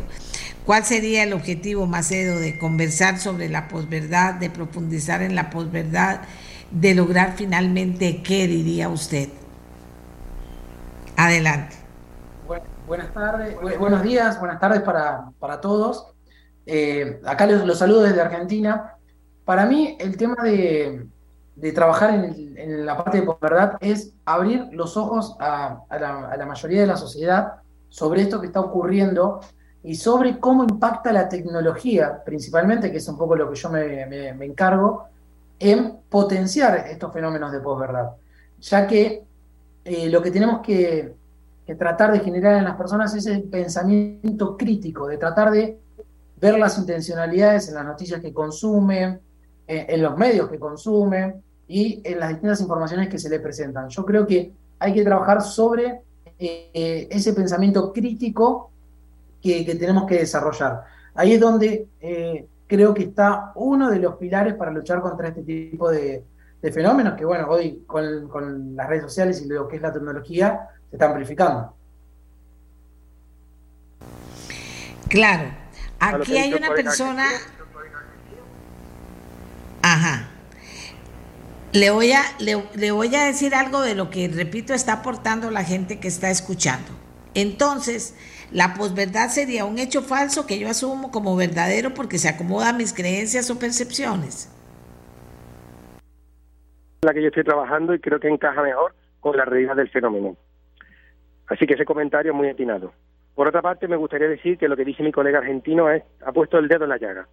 No existiría la fortaleza que tiene ahora mismo el fenómeno de la posverdad si no fuera por la tecnología, si no fuera porque, por ejemplo, hay granjas de bots manipuladas por el Kremlin, citas, por ejemplo, en Moscú y en San Petersburgo, dedicada exclusivamente a desinformar y a introducir elementos posverdaderos en los torrentes ideológicos de gran parte de Europa y de Norteamérica.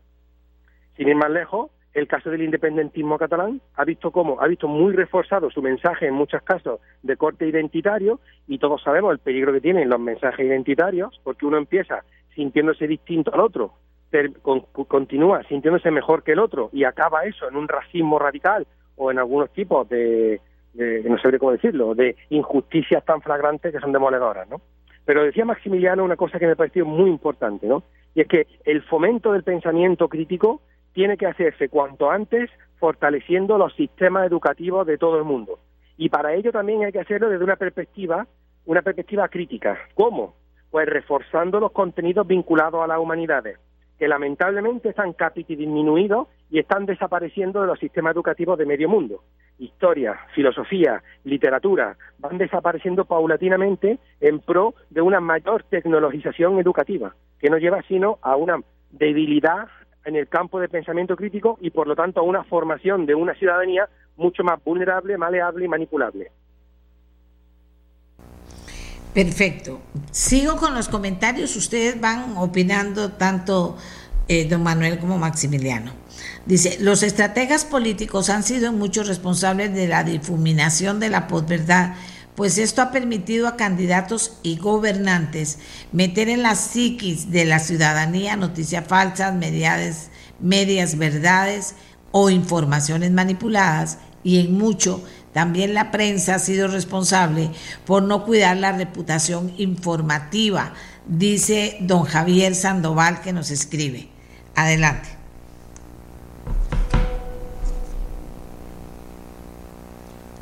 Nosotros aquí en España hemos, bueno, aunque yo estoy ahora mismo en Puerto Rico, pero yo soy español. Eh, en, mire, en España el caso es tremendo, porque aquí hemos visto un contubernio desde algunas, eh, eh, digamos, algunos sectores del Estado, algunos medios de comunicación espurios y algunos, incluso jueces, que se han dedicado a atacar determinados partidos políticos emergentes que amenazaban el bipartidismo presente desde los años 80 en nuestro país, utilizando además mentiras de lo más burdo apenas sin manejar. Entonces sí que estoy muy de acuerdo con ese comentario, que también es la falta de responsabilidad, de criterio y de ética periodística de gran parte de los medios de comunicación del primer mundo, que ya no tienen ni dinero, ni tiempo, ni recursos para verificar las noticias que ellos publican. Vamos a ver, Maximiliano. Coincido con lo que dice Manuel, realmente eh, hay un gran problema en los medios también tenemos que, ser conscientes que los medios tienen muchísimos intereses económicos, políticos, y hoy en día son un, no son parte de la solución, sino son gran parte del problema.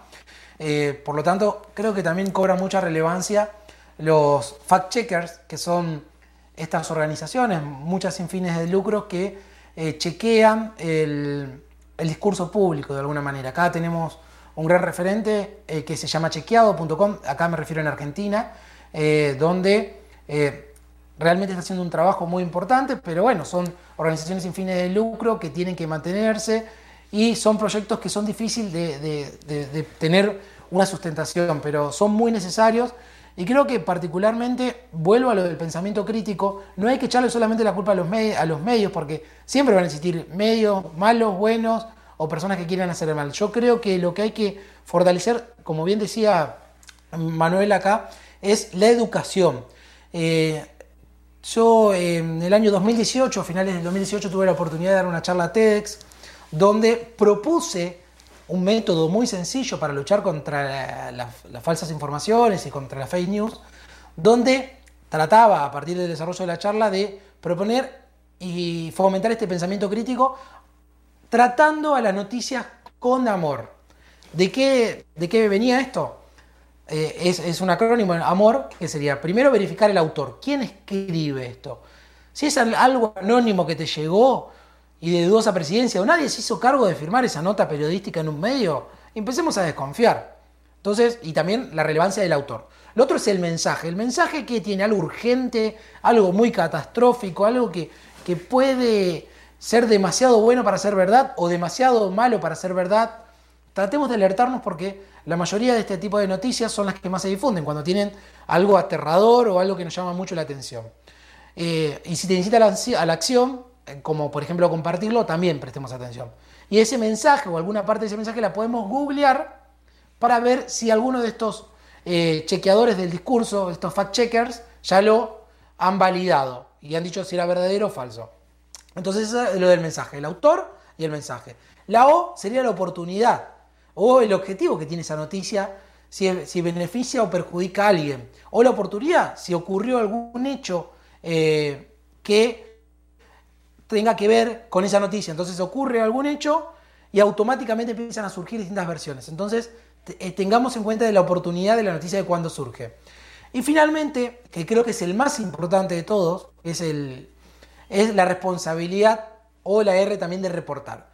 ¿Qué quiere decir esto? Que cuando nosotros hicimos esos tres chequeros previos, el autor, el mensaje y la oportunidad o el objetivo de la noticia, tengamos la responsabilidad de, si seguimos difundiendo eso, por más que no esté seguro de que es verdad o, no esté tan chequeado, o si yo lo reporto y le digo a la otra persona que me lo mandó que ese mensaje era una fake news y era falso o no tenía toda la información concreta y verídica eh, en esa noticia. Entonces, informarle a la otra persona para cortar esta cadena de desinformación. Porque si yo me afectó las emociones, eh, me, produjo cierta sensación y lo quiero compartir por todo lo que me generó, y no me importa si es verdad o no, me importa lo que me generó, estoy contribuyendo a que se siga difundiendo ese tipo de información. Por eso es muy importante esto de la responsabilidad. Una vez que yo tomé esa información, la leí y actué y la compartí sin chequearla, estoy siendo parte de estas cadenas de desinformación, por eso es muy importante esto de reportarlo. Incluso podemos reportarlo también en, Twitter o en Facebook, que hoy te brindan herramientas, eh, o, en, Instagram también, te brindan herramientas para poder reportarlo. Lamentablemente WhatsApp, que es una de las redes que más se utiliza, no permite poder reportar contenidos, porque generalmente es como una red uno a uno, que no hay algo público, eh, es más difícil por ahí combatirlos. Pero yo creo que aplicando el amor a las noticias que nos que nos llegan, yo creo que podemos de alguna forma empezar a mejorar. Voy a darles una noticia de última hora, interrumpir para darles una noticia de última hora. Es un tuit del presidente de la República, Rodrigo Chávez, que dice, tengo un virus, no es COVID, hablando de la posverdad, tengo un virus, no es COVID, que me está afectando los sistemas respiratorios y digestivos. El médico me ordenó quedarme en casa para recuperarme y no contagiar a nadie. Dios mediante, el lunes vuelvo a la oficina. Gracias a quienes envían, envían buenos deseos. Un abrazo, presidente, presidencia de Costa Rica. Bueno, y seguimos con nuestros invitados, Manuel y Maximiliano. Dice aquí una persona, El poder. El liderazgo de las personas puede afectar mucho a los ciudadanos cuando estos conceptos no son bien manejados. Aquí los ciudadanos debemos abrir no solo los ojos, sino la mente, y por eso la educación crítica del individuo para entender el enigma de los conceptos.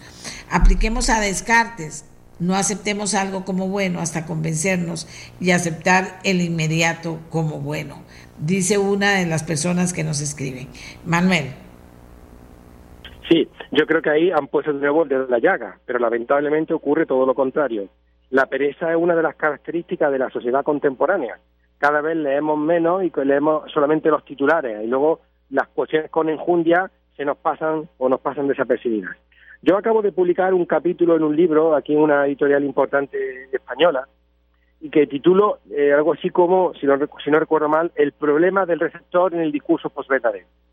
¿Por qué? Pues porque yo sí que señalo con dedo acusador a esa pereza intelectual, a esa carencia voluntaria de elementos de pensamiento crítico que nos vuelven más vulnerables, más débiles, más manipulables. Entonces, claro, lo que yo estoy aquí pidiendo es un esfuerzo que es imposible de conseguir por parte de la ciudadanía. Y es que tratemos de superar las debilidades del modelo educativo, un modelo educativo, por cierto, altamente ideologizado en medio mundo, donde se van sustituyendo asignaturas de humanidades por asignaturas como tecnología, que está muy bien, pero que son asignaturas fundamentalmente instrumentales, o estadística o liderazgo, en el caso español es tremendo, ¿no? Que hayan eliminado la ética de la secundaria y la hayan sustituido por contenidos como liderazgo, pues se queda uno estupefacto de, eh, de la cantidad de momentos ideológicos que hay en la construcción educativa, ¿no? Entonces, claro, frente a esa situación, lo que necesitamos es una ciudadanía más activa, más dispuesta a enfrentarse a los desafíos del futuro, planteando además, entre otras cosas, una fortaleza de pensamiento crítico de la que carecemos. Por eso eh, entiendo lo que lo que apuntaba antes Maximiliano, que por cierto me ha encantado el acrónimo del amor, ¿eh? la autoría, la, la, ¿cómo era? autoría, el mensaje, el objetivo y sobre todo la responsabilidad. Creo que ha puesto el dedo en la llaga en los elementos principales del fenómeno posverdadero y es justamente lo que tenemos nosotros que eh, apelar a día de hoy en esa ciudadanía que considero que es tan perezosa intelectualmente hablando. Maximiliano. Sí, mira, justo que presentaste esa noticia eh, del presidente, imagínate la cantidad de versiones. Ahora, cayó una bomba que da la oportunidad para que se generen un montón de versiones por verdadera. El virus que podría llegar a tener el presidente y demás cuestiones. Imagínate, acá hay una gran oportunidad para que surjan versiones de qué tiene el presidente, qué no tiene la, verdad que oculta el presidente, o sea, todos esos títulos ganchos que ahora está la oportunidad para que se generen, es un gran elemento para que eh, surjan un montón de fake news. Así que yo creo que, justo, eh, y, en estos momentos que estamos dando la nota, eh, creo que hay que estar atentos y levantar estas barreras para poder chequear todo lo que nos llega. Y también lo otro, no ir siempre corriendo con la noticia atrás y la primicia, que es como una lamentable necesidad que tenemos hoy en día en esta sociedad del conocimiento y de lo urgente. Así que creo que a levantar un poco más las barreras y tratar por lo menos todo lo que va a venir sobre la noticia de la salud del presidente con amor, te diría. Claro, con amor, pero también que es el presidente mismo el que en su, envía el tuit a conocimiento de las personas no hay intermediación, es él directamente. Aquí dice otra persona, el culpable es el Poder Judicial, porque el pueblo se cansa de esperar justicia y solo aplica castigo al pobre, dice esta persona. Buenos días. Me parece que, tiene mucho eh, eh, sentido, no exacto lo que dice, sino lo que contiene la afirmación que está haciendo este señor, Manuel. Mm, sí, es que, eh, claro, lo que ocurre es que esa afirmación tan genérica metería en un mismo saco a multitud de jueces que son honestos, responsables y profesionales. Creo que ocurre que esas generalizaciones precipitadas nos conducen al error, que convendría quizá en todo caso analizar detalladamente cómo funciona la judicatura, que cada país es un mundo y eso es muy importante que lo hagamos. conviene también que si vamos a pedir sutileza en el análisis, pues empecemos por nosotros mismos. Así que, hombre, quizás, aunque estoy en parte, puedo estar un parte de acuerdo, ¿no? Que detrás del Poder Judicial, en muchas ocasiones, el Poder Político intenta inmiscuirse, por lo tanto, lo acaba debilitando y entonces altera esa división de poderes que desde Montesquieu, desde la Ilustración, está intentando ser el pilar de nuestras sociedades, pues lo que hay que hacer es reforzar esa separación de poderes para que no ocupe, eh, no, no haya la amenaza que hay, ¿no? Pero aquí nosotros vemos, por ejemplo, el caso estadounidense es paradigmático, ¿no? La injerencia, bueno, yo diría injerencia, otros días que otros dirán que es el funcionamiento eh, democrático normal constitucional, pero en Estados Unidos hemos visto ahora que la completa reforma del Tribunal Supremo está ahora produciendo una revolución con una enorme polarización. Si ustedes atienden a los datos de las últimas semanas, hay un porcentaje cada vez más elevado de la ciudadanía estadounidense que considera que una amenaza de guerra civil se cierne sobre el horizonte. O sea, eso es responsabilidad directa de esa polarización que un sector de la política norteamericana ha llevado, ha llevado trabajando en los últimos años, porque considera que le conviene.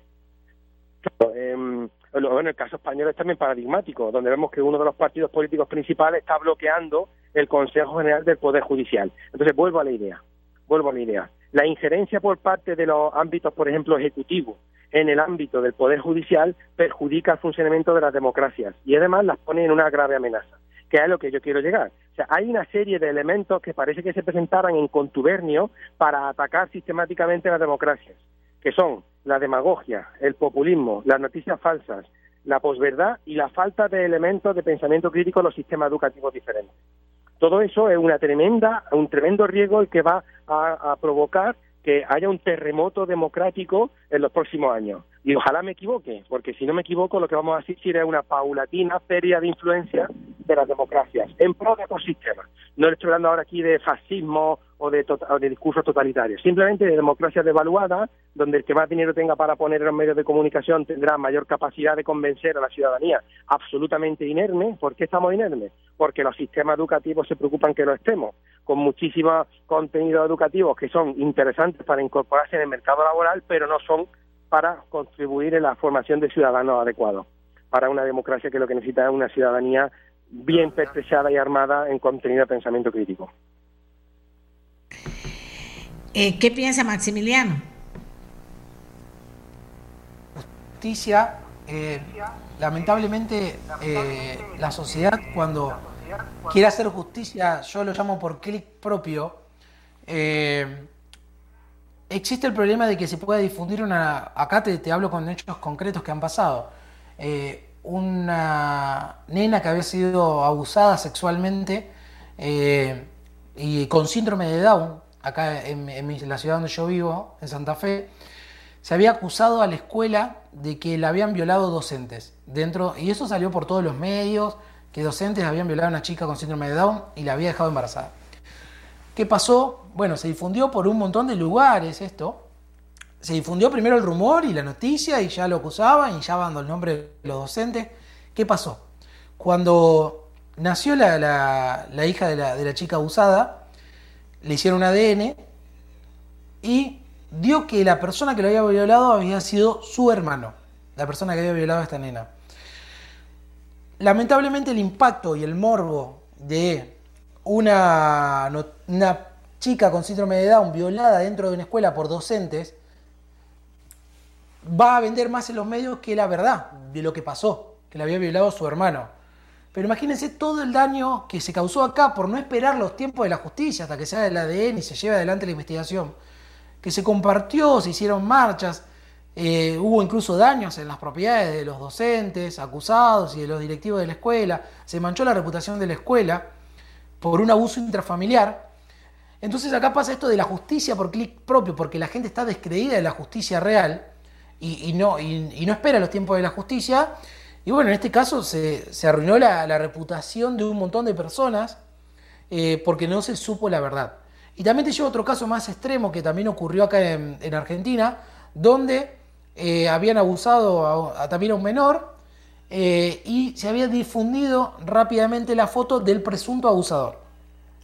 ¿Qué pasó? Los vecinos identificaron. Quién era el presunto abusador, se armó una pueblada eh, en, la en, el barrio donde, donde había sido esto, fueron hasta la casa del abusador, el abusador no estaba, el supuesto abusador no estaba, estaba el padre el padre, al ver todo este, este gente con, fuego, con palos, que estaban tirando, prendiendo fuego a su casa, sale corriendo y lo mataron a golpes al padre de esta persona. ¿Qué pasó? Después en una rueda de reconocimiento, le mostraron el supuesto abusador, el que vivía en esa casa, y no había sido esta persona, sino había sido otro lo que había abusado. Entonces terminaron linchando y matando a golpes a una persona que encima no había participado, ni era el presunto abusador, era el supuesto padre del abusador, lo terminaron matando a golpe por una difusión de una noticia falsa.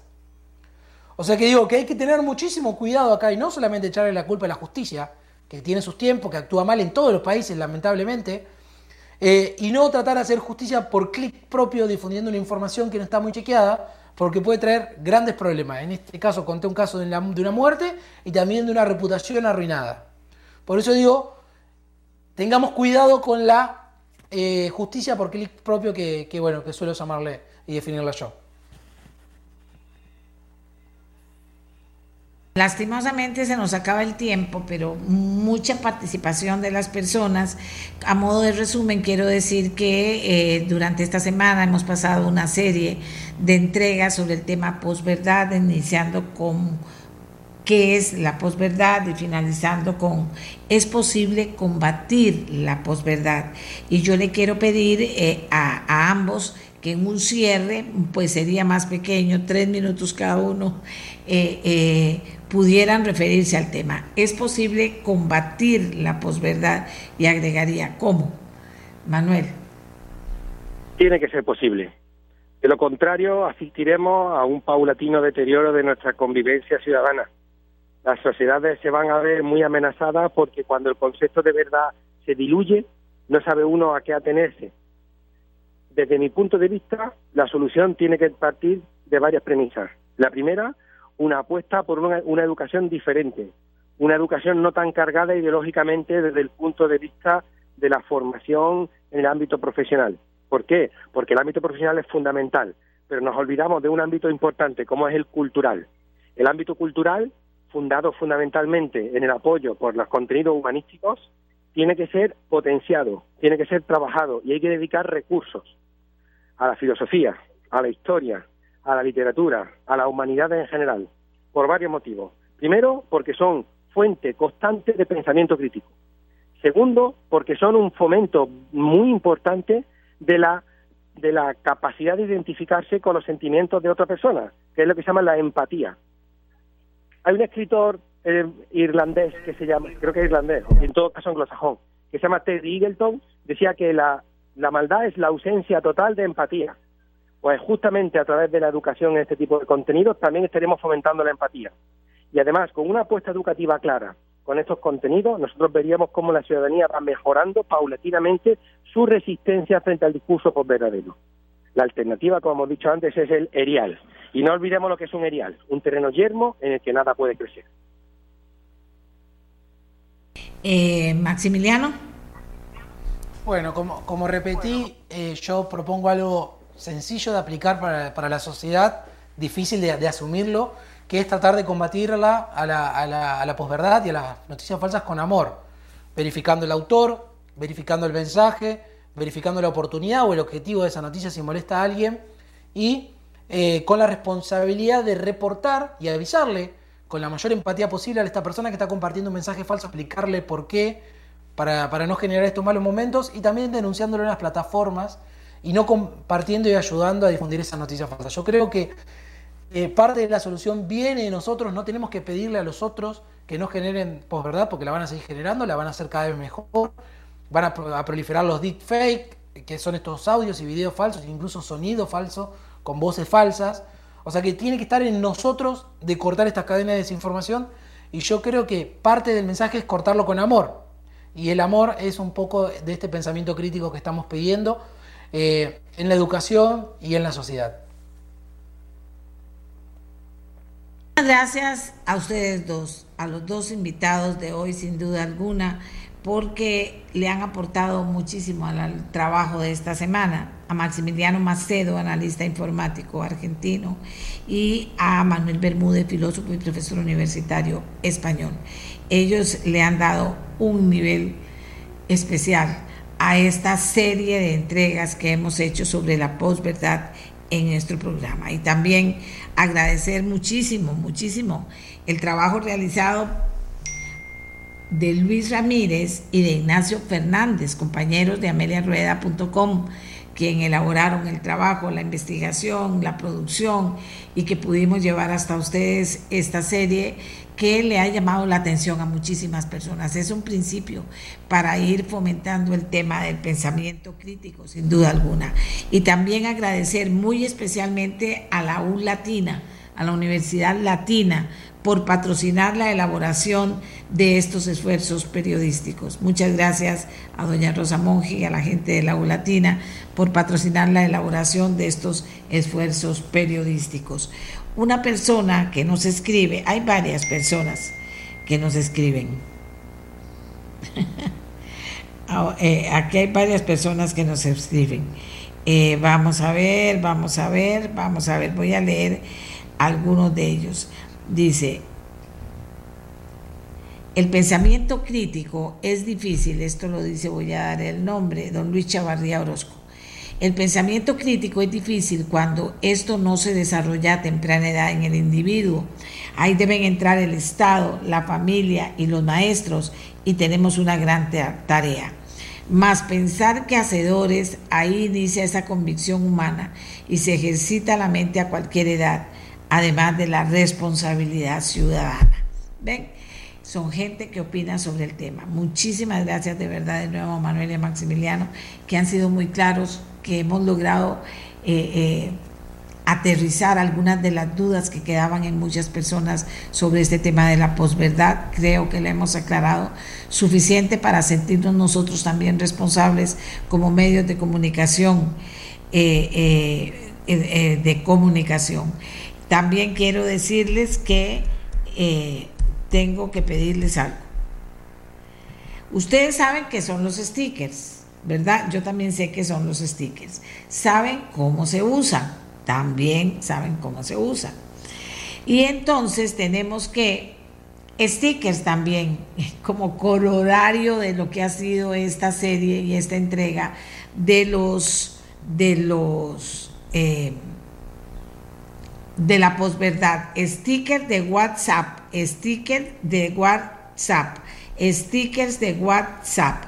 ¿Qué, ¿Qué le vamos a...? Bueno, ahí tenemos unos stickers para que usted los use y los use cuando sienta que hay una persona que está... Eh, eh, se le está yendo la mano, está diciendo algo que no es cierto, muy grave o menos grave, y a usted le consta que esto es así. Entonces tenemos una serie de stickers para que ustedes puedan compartirlos. Bueno, he dicho que eh, eh, a mí me gustaron unos, hay muchos, a mí me gustaron unos mucho, otros no tanto, pero todos son muy buenos. Acuérdense que les digo que yo no tengo mucho sentido del humor, pero son muy serios, al final terminan siendo muy serios y terminan acercándonos mucho. Me gusta un emoji muy lindo que, que hicieron, por ejemplo, y entonces en sus conversaciones en WhatsApp, ustedes, amiga y amigo que nos escuchan, puede utilizar estos stickers para fomentar la campaña, eh, ¿verdad? Para fomentar la campaña no a la posverdad. Y entonces también para combatir con amor a la posverdad. Combatir con amor a la posverdad. Usar estos stickers en WhatsApp. Eh, ahí vamos a, encontrar la manera de que ustedes puedan tenerlos y los puedan usar. ¿De acuerdo? Eh, me parece muy lindo ese detalle, la verdad, me parece muy bien lindo. Stickers de, de WhatsApp para que usted, para que sus conversaciones puedan usarlos y combatir con amor la posverdad. ¿Están donde? En el sitio web ameliarueda.com. Cuando usted vea el emoji va a saber cuál es el que más me gusta a mí y para ponerlo y para compartirlo. ¿Dónde nos encuentran? En el sitio web ameliarrueda.com. Resumen, hoy fue el último día de las entregas sobre posverdad. Tuvimos la presencia de dos expertos en el tema, maravilloso, la verdad, el aporte que nos hicieron. Eh, Maximiliano Macedo de Argentina, analista informático con una gran escuela y con una gran participación, cofundador del Observatorio de Delitos Informáticos de Latinoamérica.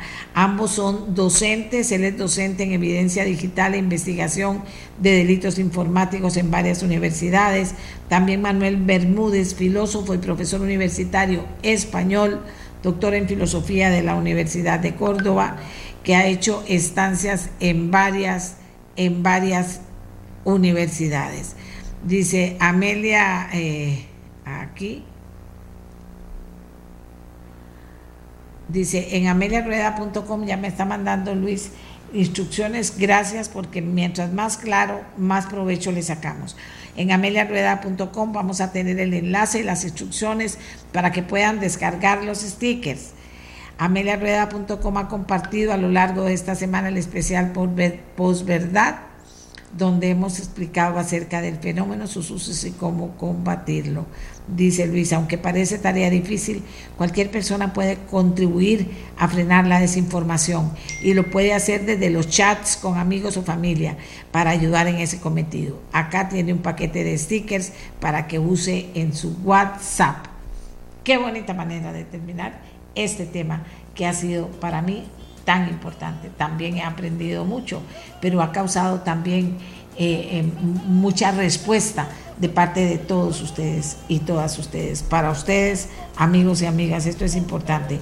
Para ustedes eh, tiene que quedar claro que se puede combatir la posverdad. ¿Cómo se combate la posverdad? Con amor. Con amor se combate la posverdad y que tenemos instrumentos, en este caso los stickers, que usted puede buscar y encontrar en ameliarueda.com y ponerlos en conversaciones de WhatsApp. Nos vamos, amigas y amigos, nos vamos. Eh, tenemos programa el lunes con ustedes y los diputados, jefes de fracción que estarán con nosotros y eh, también tenemos eh, cosas nuevas que ofrecerles. Que tengan un feliz fin de semana. Este programa fue una producción de Radio Monumental.